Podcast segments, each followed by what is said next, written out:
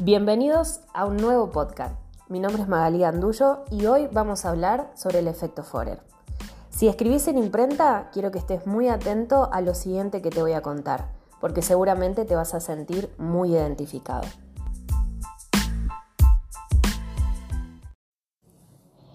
Si escribís en imprenta seguramente tenés la necesidad de que otras personas te aprecien y te admiren y sin embargo sos muy crítico con vos mismo. Aunque tenés algunas debilidades en tu personalidad, generalmente sos capaz de compensarlas. Tenés una considerable capacidad sin usar que no has aprovechado todavía.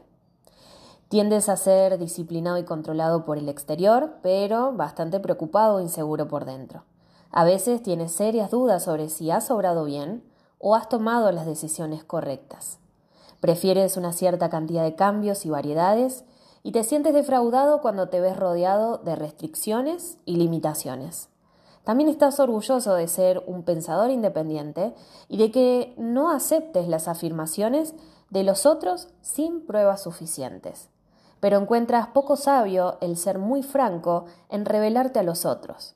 A veces sos extrovertido, afable y sociable, mientras que otras veces sos introvertido, precavido y reservado.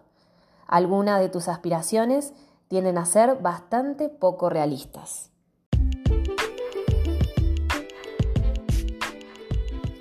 Seguramente la mayoría de ustedes se sintió identificado. Y es que si a mí me lo leyeran por el simple hecho de escribir en imprenta, diría que casi un 90% acertó en mi personalidad. Pero voy a tener que decirte que lamentablemente acabo de engañarte. En 1948 el psicólogo Bertram Forrest le dio a sus estudiantes un test de personalidad y luego les entregó un resultado único del análisis de esas personas, supuestamente basado en los resultados del test, y les pidió a cada uno de ellos evaluar el análisis con una escala del 0 al 5, según aplicar a ellos. En realidad les entregó a todos la misma descripción que es la que te acabo de contar.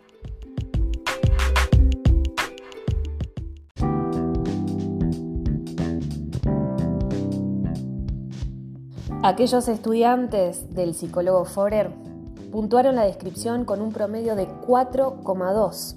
Recordemos que la escala iba del 0 al 5. Solo se les reveló que la descripción era la misma para todos los estudiantes una vez que ya habían puntuado.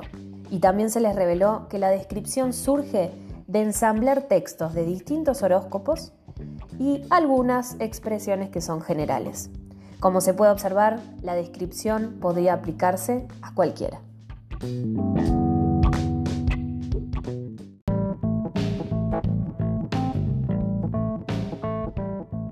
El efecto Forer, o también conocido como el efecto Barnum, hace referencia en psicología a ese fenómeno o evento que ocurre cuando los individuos dan altos índices de acierto a descripciones de su personalidad que supuestamente se adaptan específicamente a ellos, pero en realidad son vagos y lo suficientemente genéricos como para aplicarse a una amplia gama de personas. Este efecto puede proporcionar una explicación parcial de la aceptación generalizada de algunas prácticas o creencias como la adivinación o algunas técnicas proyectivas.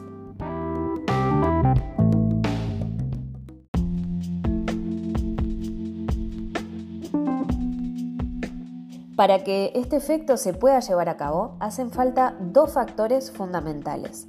Por un lado, que la descripción dada sea importante, con especial énfasis en la proporción entre rasgos positivos y rasgos negativos. Y por otro lado, un factor sumamente importante es que el sujeto crea en la autoridad de la persona que está realizando esa evaluación.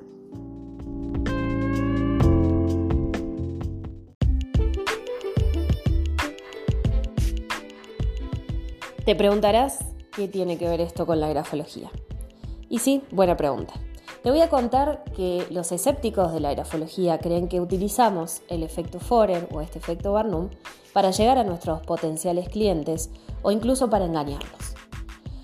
Y vamos a ser sinceros, muchos de los grafólogos utilizan esta técnica sin saber que la están utilizando para llegar a esas personas. Por eso es tan importante que la grafología sea estudiada en profundidad y que se le dé la importancia que tiene para no terminar cayendo en este efecto.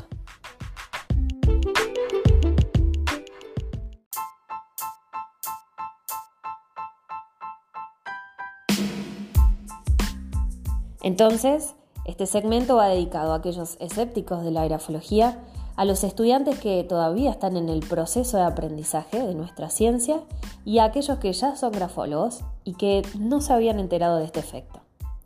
Si bien el efecto Barnum es absolutamente verificable y cierto, no es aplicable a la grafología. El error básico que subyace y que se desprende de estas argumentaciones es la errónea analogía que se hace de nuestra ciencia grafológica con las ramas esotéricas.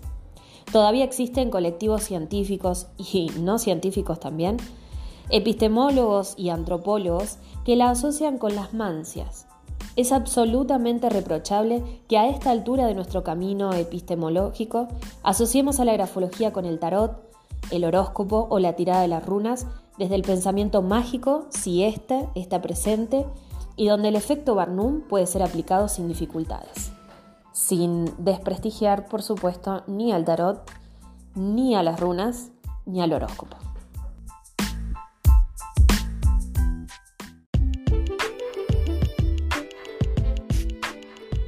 Como dice el profesor Julio Cavalli, la grafología no es profética, ni sus diagnósticos caracterológicos son profecías. La grafología no realiza una hermenéutica general pasible de ser atribuida a todo lo singular. No aplica ni genera categorías diagnósticas universales que etiquetan y estigmatizan a los sujetos evaluados. En todo conocimiento esotérico, por ejemplo, en el horóscopo diario, la generalidad es una condición de base. Decir, por ejemplo, que, bueno, hoy vas a tener un buen día, vas a conocer a una persona especial, tu pareja necesita muchas atenciones y delicadezas. Esta descripción personal, vaga y general, es aplicable a cualquier sujeto que lee el horóscopo ese día.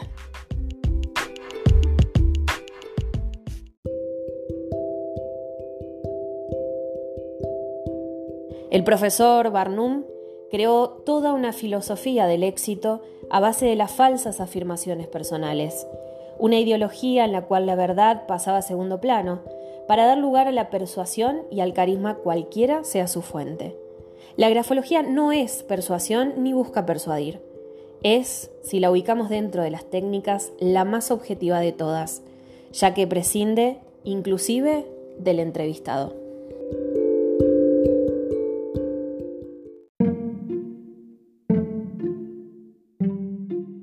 Como dice Dixon y Kelly, a todos nos gusta recibir información sobre nosotros mismos, especialmente si contienen descripciones favorables de nuestra persona.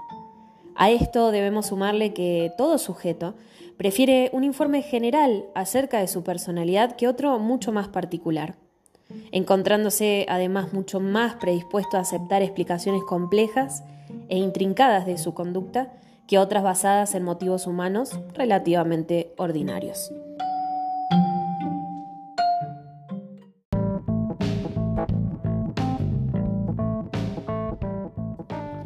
Entonces, relacionemos y entendamos que la grafología bien utilizada no realiza estas descripciones generales que son fácilmente aplicables a cualquier sujeto.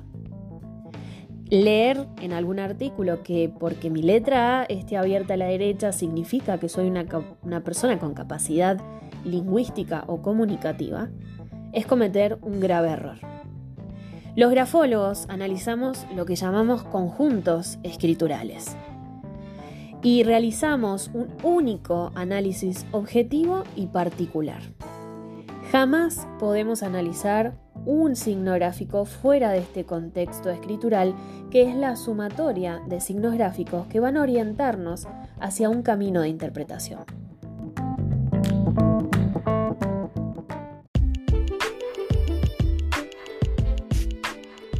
Un signo gráfico que significa algo determinado en cierto ambiente gráfico puede significar exactamente lo opuesto en otro tipo de ambiente gráfico. Por eso es tan importante entender y saber de grafología en lo profundo. Decir que una persona es tímida, reservada, introvertida o detallista solo porque su escritura es pequeña es cometer un grave error. Esa pequeñez de la escritura en otro contexto gráfico puede significar otro tipo de personalidad. Jamás debemos aislarnos en estas interpretaciones sin entender el contexto y este conjunto escritural. Es importantísimo que entendamos, y sobre todo aquellos que están en el proceso de aprendizaje de la grafología, que apresurarnos en las interpretaciones es lastimar profundamente a aquello que hoy está buscando el camino de ciencia grafológica.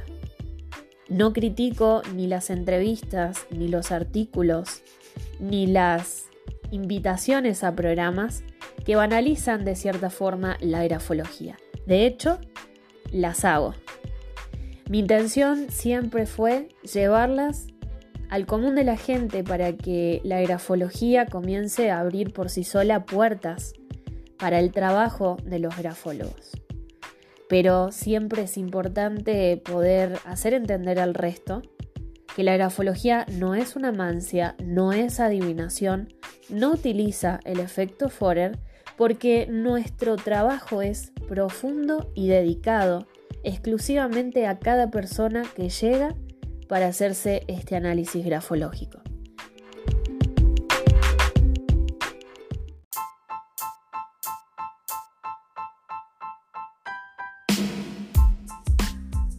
Podríamos entrar aquí en lo que son las fundamentaciones de la grafología y en esta hermenéutica grafológica, pero eso lo vamos a dejar pendiente para otro podcast en otro momento, para que todo escéptico aún de la grafología pueda entenderla, aunque sea un poquito más. Espero que este podcast te haya servido, lo hayas entendido, lo podés escuchar y compartir las veces que creas necesario. Si sos grafólogo, ojo con aquello que decimos de más. Si sos estudiante, espera, termina y capacitate para poder hacer análisis. Y si todavía no sos ni grafólogo ni estudiante, no sé qué estás esperando. La grafología es un mundo apasionante. Te espero en el próximo. Chao.